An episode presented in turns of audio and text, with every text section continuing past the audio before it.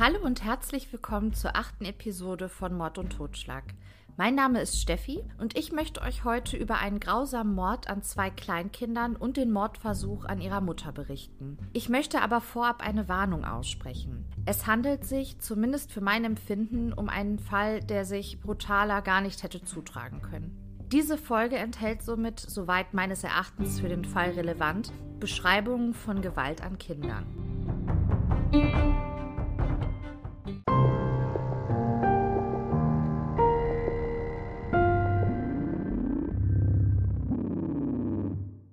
Der Mordfall, über den ich euch heute berichten möchte, hat sich in Arboga in Schweden zugetragen. Arboga ist eine friedliche Kleinstadt mit ca. 10.000 Einwohnern. Es ist der 17. März 2008. Die 23-jährige Emma verbringt den Tag mit ihren kleinen Kindern, dem dreijährigen Max und der fast zweijährigen Sorga. Sie gehen gemeinsam in eine Spielgruppe und schreiben Osterkarten an Familie und Freunde. Am Abend bereitet Emma den beiden Kindern dann ihr Abendessen zu und erlaubt ihnen noch einen Zeichentrickfilm anzuschauen. Emma hat einen Lebensgefährten, den 28-jährigen Torgny, der zu diesem Zeitpunkt aber noch auf der Arbeit ist. Die beiden sind erst vor kurzem in dieses kleine Häuschen nach Aboga gezogen und am Wochenende soll eine Einweihungsparty stattfinden. Von Niklas, dem Vater von Max und Sorga, ist Emma geschieden. Mit ihrem neuen Lebensgefährten Torgny ist Emma zu diesem Zeitpunkt ungefähr ein Jahr zusammen. Während Max und Sorga ihren Zeichentrickfilm anschauen, sitzt Emma am PC und schreibt mit ihrer Schwester. Die Schwester soll in wenigen Tagen auf Max und Sorga aufpassen und die beiden Schwestern befinden sich gerade mitten in ihrer Planung. Als es plötzlich klingelt oder an der Haustür klopft, Emma wird sich später nicht mehr genau daran erinnern können. Sie wundert sich aber, da sie eigentlich zu dieser Uhrzeit keinen Besuch mehr erwartet. Es ist jetzt kurz vor 19 Uhr. Emma geht zur Haustür und öffnet diese. Sie wird später sagen, dass sie an diesem Tag das Böse gesehen hat.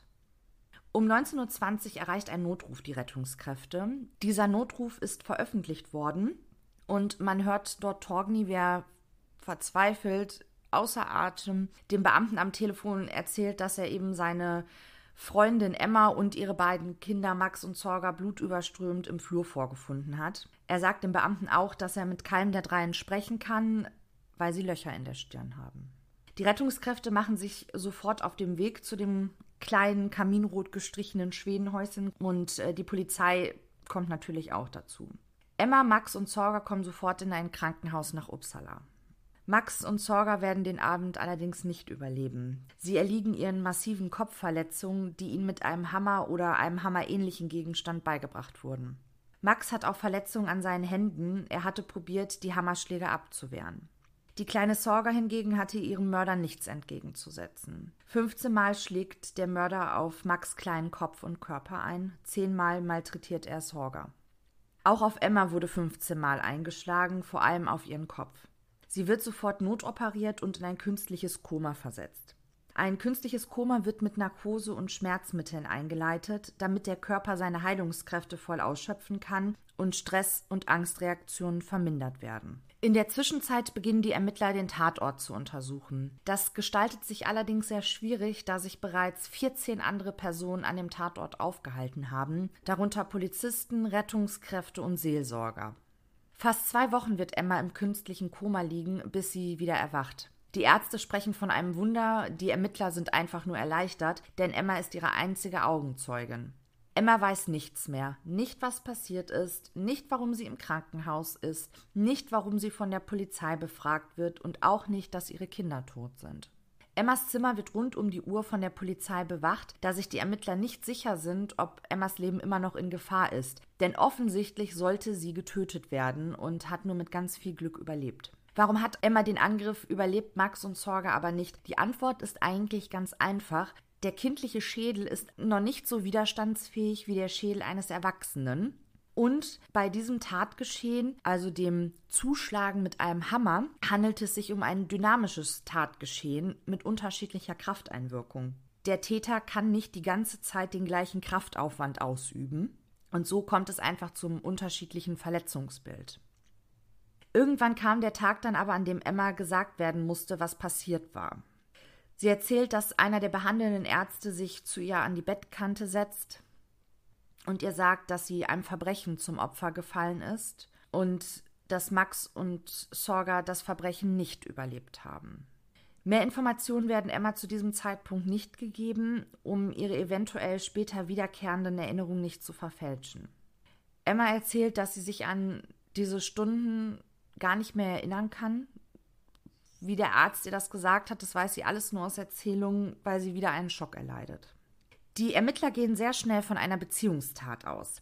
Zum einen aufgrund des Overkills und am Tatort wurden keine Dinge entwendet, sodass ein Raubmord ausscheidet. Außerdem wissen die Ermittler, dass nur selten keine Täter-Opfer-Beziehung vor einem Tötungsdelikt besteht. Und wenn man dann noch einen Overkill, also eine Übertötung hat, dann kann man sehr sicher sein, dass das eine Beziehungstat ist. Was ist ein Overkill? Das kann man ganz kurz beschreiben. Overkill bedeutet einfach, dass der Täter mehr tut, um sein Opfer zu töten, als eigentlich notwendig wäre. Also die stechen dann nicht einmal auf ihr Opfer ein, sondern 50 Mal. Torgny, der Lebensgefährte von Emma, konnte als Tatverdächtiger relativ schnell ausgeschlossen werden, da er sich zum Tatzeitpunkt nachweislich an seinem Arbeitsplatz aufgehalten hat. Als nächstes gerät Niklas, der Ex-Mann von Emma und Vater von Max und Sorga, ins Visier der Ermittler. Niklas wird am 17. März 2008, also noch am Tattag, in Aboga verhaftet und kommt für mehrere Stunden in Polizeigewahrsam. Die Ermittler wissen bereits, dass die Beziehung zwischen Torgny und Emma sehr angespannt war und es liegt sogar schon ein Aktenvermerk über Niklas bei der Polizei vor.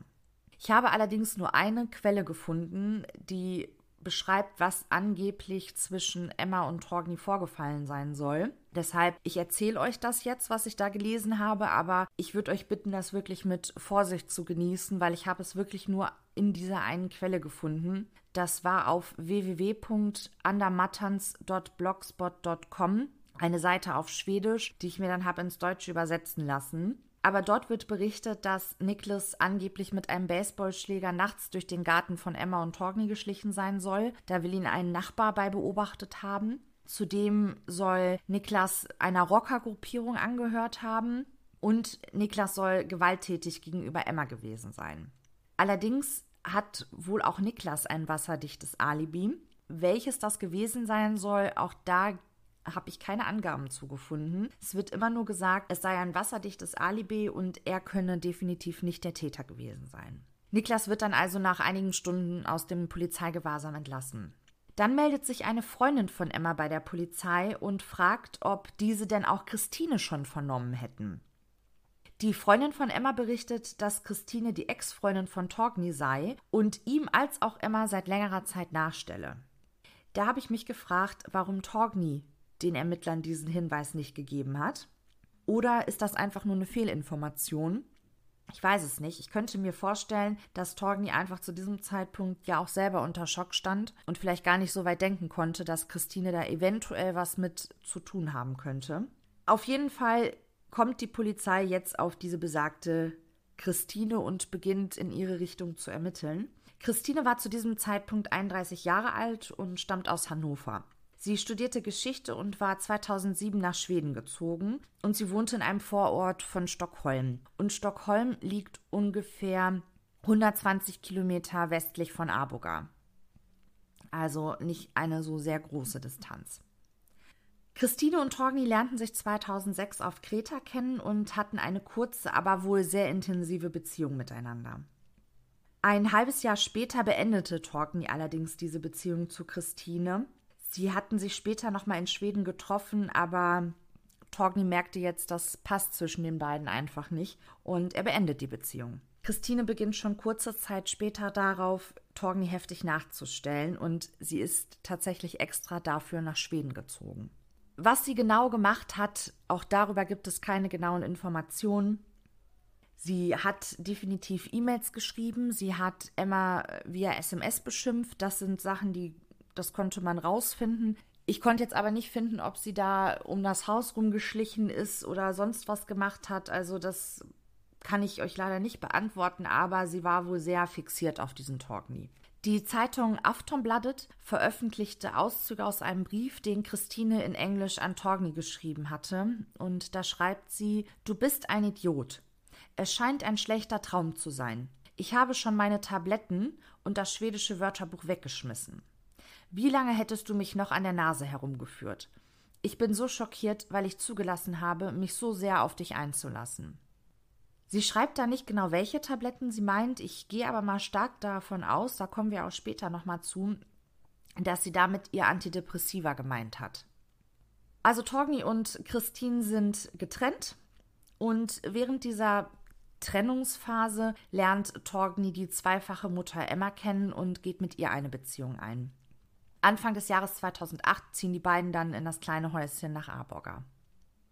Christine wird nach der Trennung von Freunden als psychisch labil und depressiv beschrieben. Mindestens zwei mehr halbherzige Selbstmordversuche brachte sie hinter sich. Sie hat einmal probiert, sich mit Schlaftabletten das Leben zu nehmen. Da soll sie sogar Torgny angerufen haben, der sie dann gefunden hat. Beim zweiten Mal hat sie sich dann probiert, den Arm aufzuritzen und ist dann ambulant im Krankenhaus behandelt worden. Um die Depression zu behandeln, bekam Christine nun ein Antidepressivum. Auf Christines Computer werden die Ermittler später Hinweise finden, die wohl eindeutig belegen, dass Christine sich immer weiter in ihre verschmähte Liebe zu Torken hineinsteigerte. Emma erholt sich und wird von Tag zu Tag wieder fitter. Dass Max und Sorga tot sein sollen, kann sie nicht begreifen. Ihr Vater sagte gegenüber der Zeitung Expressen, sie versteht, aber will es nicht verstehen. Manchmal rufe seine Tochter plötzlich, nun muss ich aber heim die Kinder baden. Emmas Erinnerungen kommen nach und nach zurück. Sie kann den Ermittlern sogar eine Täterbeschreibung geben. Es war zweifellos eine Frau, die an diesem Abend an ihrer Tür geklingelt hat. Sie war 30 bis 35 Jahre alt, circa 1,65 Meter groß, mollig, dunkle, schulterlange Haare und hatte eine große Nase. Vorgestellt habe die Frau sich als Tina, dem Spitznamen von Christine. Es gibt nur zwei Probleme bei dieser Täterbeschreibung, denn die passt nur ganz vage auf Christine. Christine ist groß und schlank. Ihr Spitzname ist tatsächlich Tina. Allerdings wusste Emma vor diesem Mord, dass es diese Christine gibt und dass sie die Ex-Freundin von Torgny ist. Und sie wusste natürlich auch, dass Christine Torgny nachstellt. Unter anderem ja auch deshalb, weil sie selber von Christine beschimpft wurde per SMS. Also sie kannte diese Frau. Die Ermittler haben mehrere Indizien zusammengetragen und sie sind sich sicher, Christine ist die Kindermörderin von Abuga. Festnehmen können sie Christine allerdings nicht. Sie hat einen Tag nach den Morden Schweden verlassen und ist nach Deutschland gereist. In Deutschland erfährt Christine dann von Freunden aus Schweden, dass sie dort gesucht wird von der Polizei. Und Christine begibt sich dann selbstständig zu einer Polizeiwache in Hannover, um zu erfragen, warum die schwedischen Ermittler sie denn suchen würden. Und die Polizisten in Hannover klären Christine dann darüber auf, dass sie des zweifachen Mordes und des versuchten Mordes in Arboga verdächtigt wird. Christine wird am 30. März 2008 in Hannover festgenommen und kurze Zeit später nach Schweden ausgeliefert. Während der Haft galt Christine als psychisch labil und selbstmordgefährdet. Sie bestreitet von Anfang an die Täterin zu sein, bis heute. Ich habe mich die ganze Zeit immer gefragt, warum ist sie zur Polizei gegangen?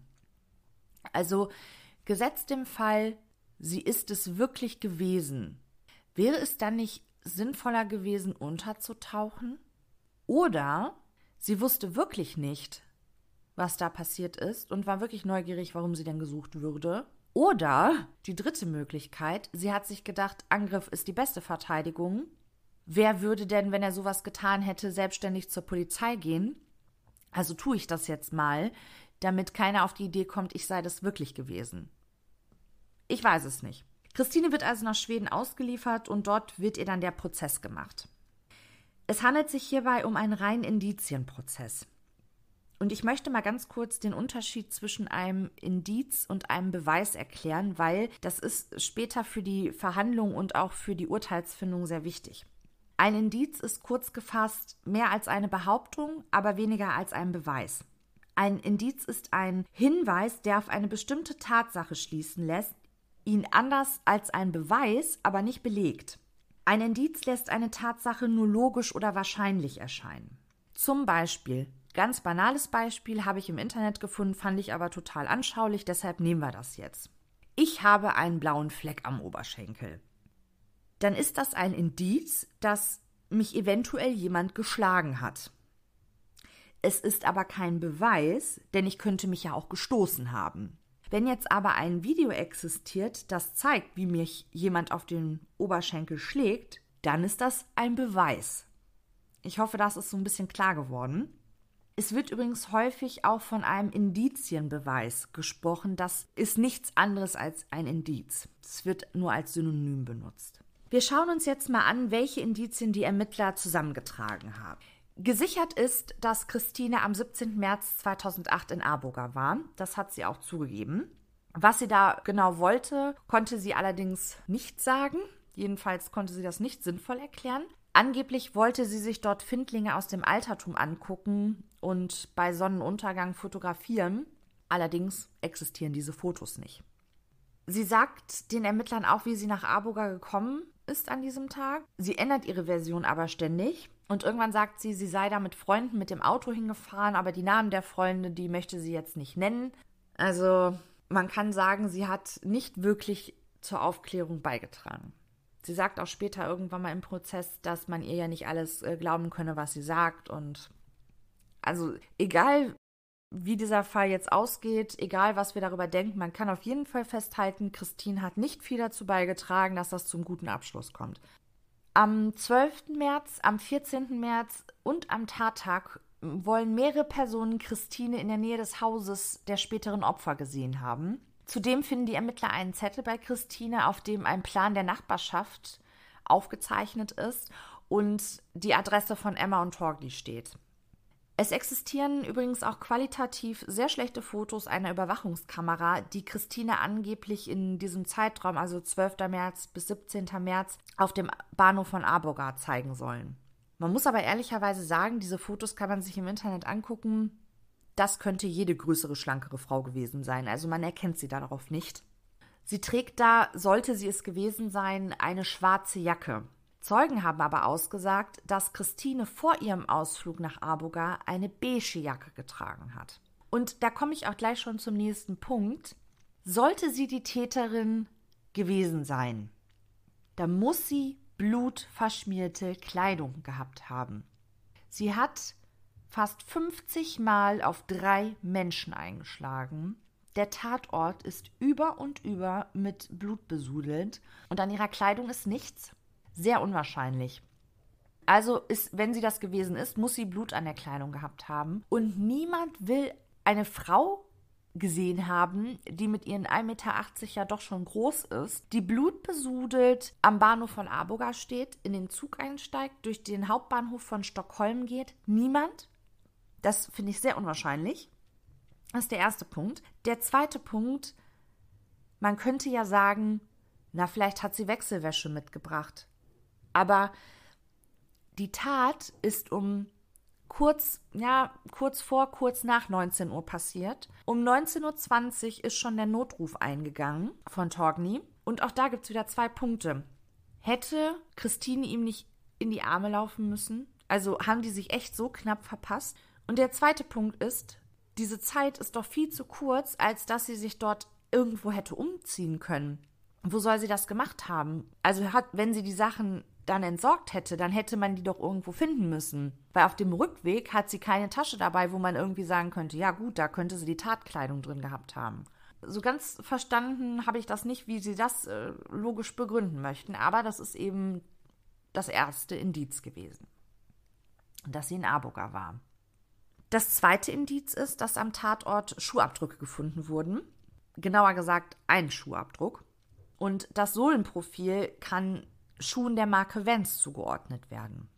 Die Ermittler finden dann auf dem PC von Christine ein Ganzkörperfoto von ihr, wo sie auf einer Party ist. Und da sieht man, dass sie eben Schuhe der Marke Vans trägt. Und auch hier trägt Christine nicht unbedingt dazu bei, dass das gut und schnell geklärt werden kann, weil sie sagt nämlich erst, sie hätte nie Vans besessen.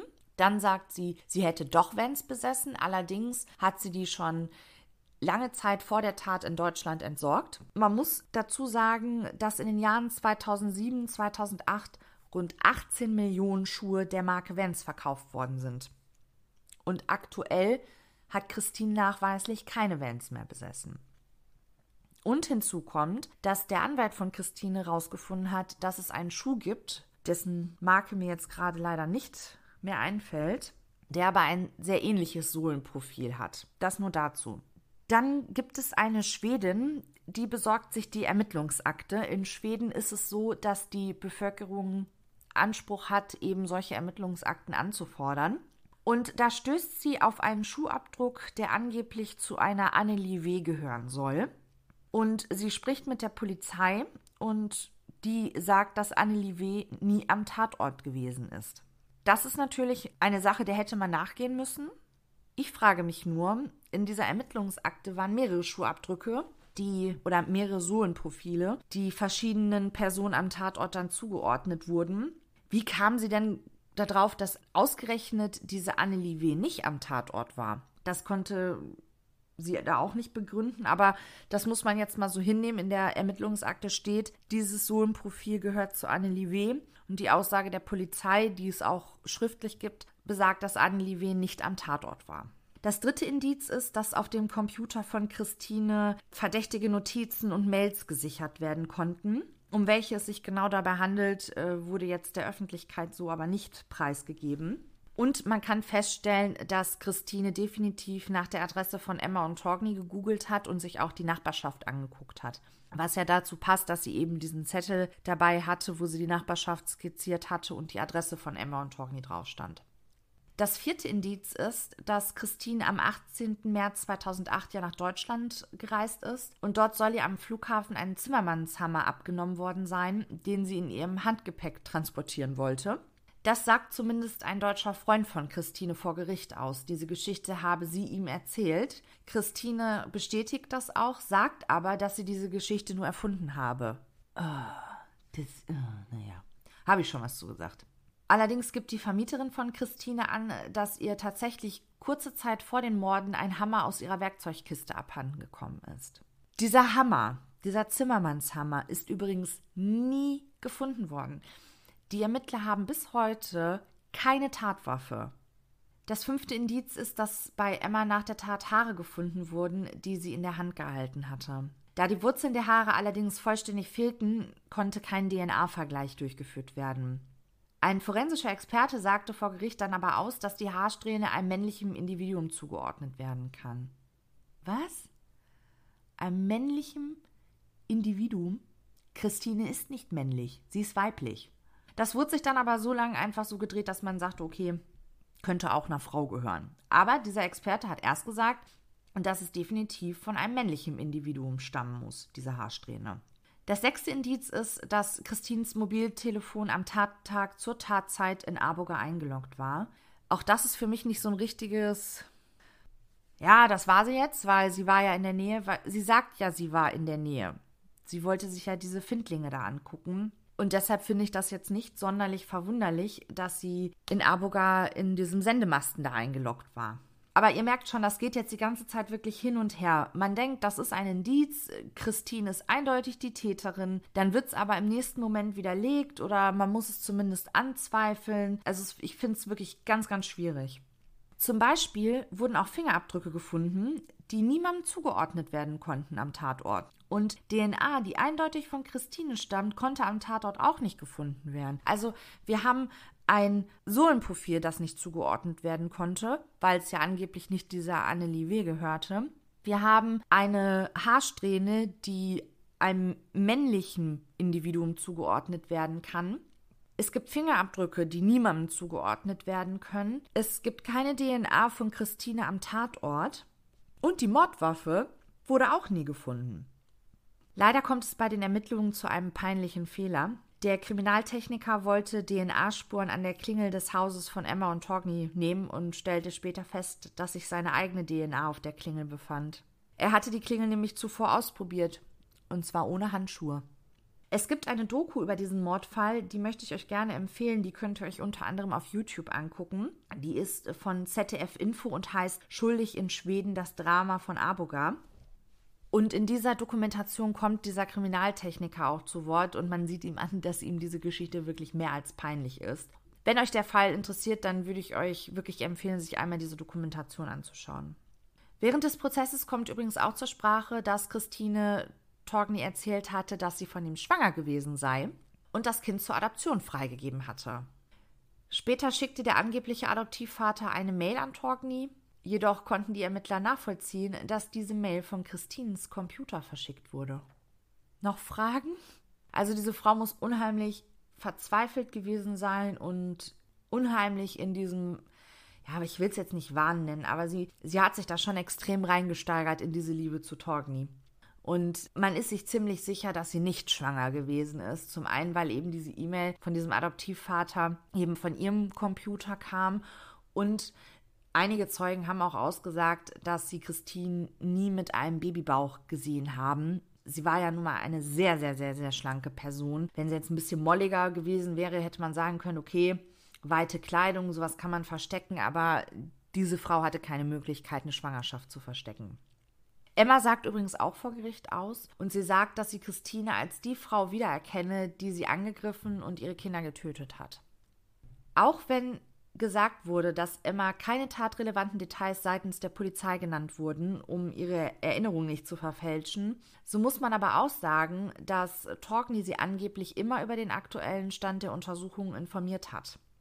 Und, das habe ich euch vorhin auch schon gesagt, und, das habe ich euch vorhin ja auch schon gesagt, Emma wusste schon vor den Angriffen, dass diese Christine existiert. Es sagen auch Gutachter vor Gericht aus, die, ja, die sagen eben, dass Emma sich aufgrund der Schwere ihrer Verletzungen nicht im Detail erinnern kann und ihre Aussagen somit nicht zuverlässig sind. Obwohl Christine die Mitarbeit zur Beurteilung ihrer psychischen Verfassung verweigert, wird sie als voll schuldfähig befunden. 56 Zeugen werden in diesem Mammut-Indizienprozess gehört. Im August 2008, also sehr kurze Zeit nach der Tat, wird Christine dann zu lebenslanger Haft wegen zweifachen Mordes und versuchten Mordes aus Eifersucht verurteilt. Das Mordmotiv Eifersucht. Wenn ich da jetzt so ein bisschen drüber nachdenke, dann würde ich doch denken, dass wenn sie aus Eifersucht getötet hat, dann hätte sie doch vornehmlich Emma getötet. Das hat sie natürlich, wenn sie es war, ne? Das hat sie natürlich probiert, aber es gab doch gar keinen Grund, diese Kinder zu töten. Also Max mit drei Jahren, ist das ein, ist das ein Tatzeuge? Drei Jahren? Nee, ich glaube, also für mich macht das keinen Sinn, diese Kinder zu töten. Aber gut, das Urteil lautet nun mal so und das Tatmotiv soll eben Eifersucht gewesen sein. Was ja auch zu der Vorgeschichte passt. So ist es ja nicht. Also ich will Christine jetzt hier nicht als unschuldig darstellen oder alles anzweifeln. Versteht mich da bitte nicht falsch. Die hat sich sehr komisch verhalten. Die hat ähm, sehr komische Verhaltensweisen an den Tag gelegt. Die hat die Ermittlungen nicht unterstützt. Jedenfalls nicht in eine positive Richtung. Aber ich finde, gerade bei so einem Indizienprozess sollte man gewisse Dinge auch hinterfragen und das Kommt mir irgendwie nicht ganz logisch vor. Zudem wurde Christine dazu verurteilt, Emma eine Entschädigung von 47.300 Euro zu zahlen und sie bekommt ein lebenslanges Einreiseverbot nach Schweden. Christines Verteidigung hat übrigens auf unschuldig plädiert. Ich möchte euch gerade noch mal erzählen, wie Christine sich während des Prozesses verhalten hat, weil ich glaube, dass das auch maßgeblich dazu beigetragen hat, dass sie verurteilt wurde. Natürlich dürfen Richter, Anwälte, Staatsanwälte solche Sachen eigentlich nicht mit einfließen lassen. Aber wenn ich einen Angeklagten habe, der des zweifachen Mordes an zwei Kleinkindern und des versuchten Mordes an ihrer Mutter angeklagt ist und diese Person lacht und winkt und benimmt sich überhaupt nicht angemessen, ich glaube, dann kann sich keiner erwehren zu denken, dass diese Person schuldig sein könnte. Wenn dann noch die Indizien dazu kommen, so schwach sie auch sein mögen, plus die Tatsache, dass sie ja nachweislich in Aboga war und das auch zugibt, ja, ich glaube, dass sie sich da so ein bisschen auch ins eigene Fleisch mitgeschnitten hat. Weil ganz ehrlich, niemand hinterfragt bei so einem Prozess, wenn sich jemand so verhält, nach den psychologischen Hintergründen. Ich meine, vielleicht war sie einfach nur so verzweifelt und hat probiert, es so zu kompensieren. Das ist jetzt natürlich Küchenpsychologie. Ich habe da keine Ahnung von, aber man hört ja immer wieder, dass Menschen in den unmöglichsten Situationen sich am unmöglichsten verhalten. Also das als Indiz zu nehmen, zu sagen, sie ist die Täterin, finde ich einfach sehr schwierig und auch fragwürdig. Christine geht in Berufung, das Urteil wird jedoch bestätigt und ist seit Oktober 2009 rechtskräftig. Ich möchte euch einmal ganz kurz anreißen, was der Unterschied zwischen einer Berufung und einer Revision ist. Berufung bedeutet, dass die ganze Verhandlung vor dem Landgericht geführt wird und alle Tatsachen werden nochmal überprüft und die Beweisaufnahme wird wiederholt. Also man kann sagen, diese ganze Verhandlung findet von vorne statt. Bei einer Revision wird nur geprüft, ob das Urteil Rechtsfehler enthält. Sie ist also in Berufung gegangen. Das heißt, die Beweisaufnahme wurde nochmal geführt und sie ist trotzdem nochmal verurteilt worden, beziehungsweise das Urteil wurde eben dann rechtskräftig. 2009 wurde sie dann auch nach Deutschland überstellt und verbüßt seitdem ihre Haftstrafe im Frauengefängnis in Fechter. Emma und Torgny sind noch immer zusammen. Die beiden sagen, dass die Ereignisse sie noch enger zusammengeschweißt haben. Sie leben mittlerweile allerdings an einem geheimen Ort, damit vor allem Christine sie nicht mehr ausfindig machen kann.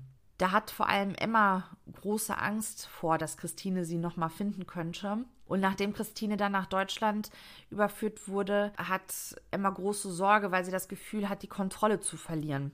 Jetzt bekommt Emma nämlich von einer möglichen Haftentlassung so schnell nichts mehr mit, sagt sie.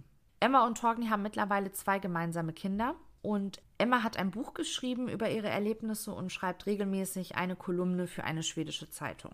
Um Christine ist es sehr still geworden. Sie beteuert weiterhin ihre Unschuld und hat im Herbst 2008 zusammen mit ihrem Anwalt ein Wiederaufnahmeverfahren angestrebt, um ihre Unschuld zu beweisen. Das waren aber auch die letzten Informationen, die ich über sie finden konnte. Zu dem Wiederaufnahmeverfahren scheint es nicht gekommen zu sein. Allerdings sind die Hürden für ein Wiederaufnahmeverfahren auch sehr hoch. Also äh, ein möglicher Grund oder mögliche Gründe für ein Wiederaufnahmeverfahren wäre äh, die Befangenheit des Richters, Falschaussagen, gefälschte Urkunden, solche Sachen. Und ich denke einfach mal, das konnte so nicht beweisen, als dass da zu einem Wiederaufnahmeverfahren kommen konnte. Oder aber sie arbeiten noch dran. Das kann natürlich auch sein. Es gab noch zwei Nebenschauplätze in diesem Mordfall. Das war einmal die Berichterstattung, die stark kritisiert wurde, da die sehr parteiisch und reißerisch war. Christine wurde von Anfang an als schuldig betitelt. Sie wurde von Anfang an nur als die Deutsche bezeichnet.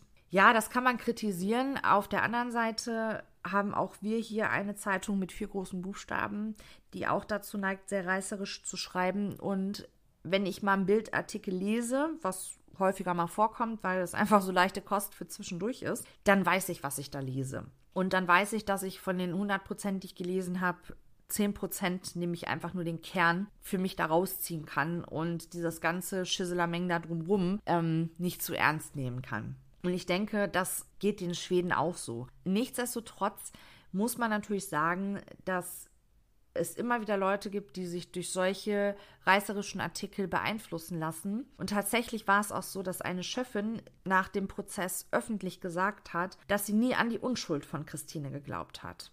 Und das ist natürlich ein Ding, das geht überhaupt nicht. Da wurde auch ein Antrag auf Befangenheit gestellt, der spielte aber letztlich keine Rolle mehr, da der Fall dann ja in zweiter Instanz nochmals geprüft wurde.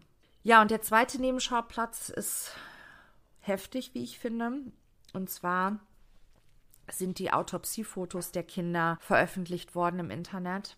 Niklas, der leibliche Vater von Max und Sorga, hat vergeblich darum gekämpft, dass diese Bilder wieder entfernt werden. Allerdings, nachdem die veröffentlicht wurden, sind die innerhalb von kürzester Zeit über 500.000 Mal runtergeladen worden. Also diese Fotos sind im Umlauf. Man kann sie leider auch heute noch finden. Ich rate euch das aber nicht, ähm, weil das einfach kein schöner Anblick ist. Bin bei der Recherche leider drüber gestolpert und ich habe mir wirklich gewünscht, ich hätte das nicht gesehen. Aber wie gesagt, lass es einfach, bringt nichts ist einfach nur grausam und ich kann verstehen, dass der Vater ähm, nicht möchte, dass seine Kinder so im Internet zu sehen sind. Das war eine bestimmte Seite, die die hochgeladen hat und da kam später auch noch mal zu einem ähm, TV-Interview wo der Betreiber der Seite sich auch geäußert hat, allerdings nur unter der Voraussetzung, dass Niklas nicht an dieser TV-Debatte teilnimmt. Und das haben die Redakteure ihm auch zugesagt und er hat dann gesagt, ja, das gehört halt nun mal dazu und es ist halt so und ist ja für alle öffentlich, die Ermittlungsakte und er, er sehe da jetzt nichts Schlimmes.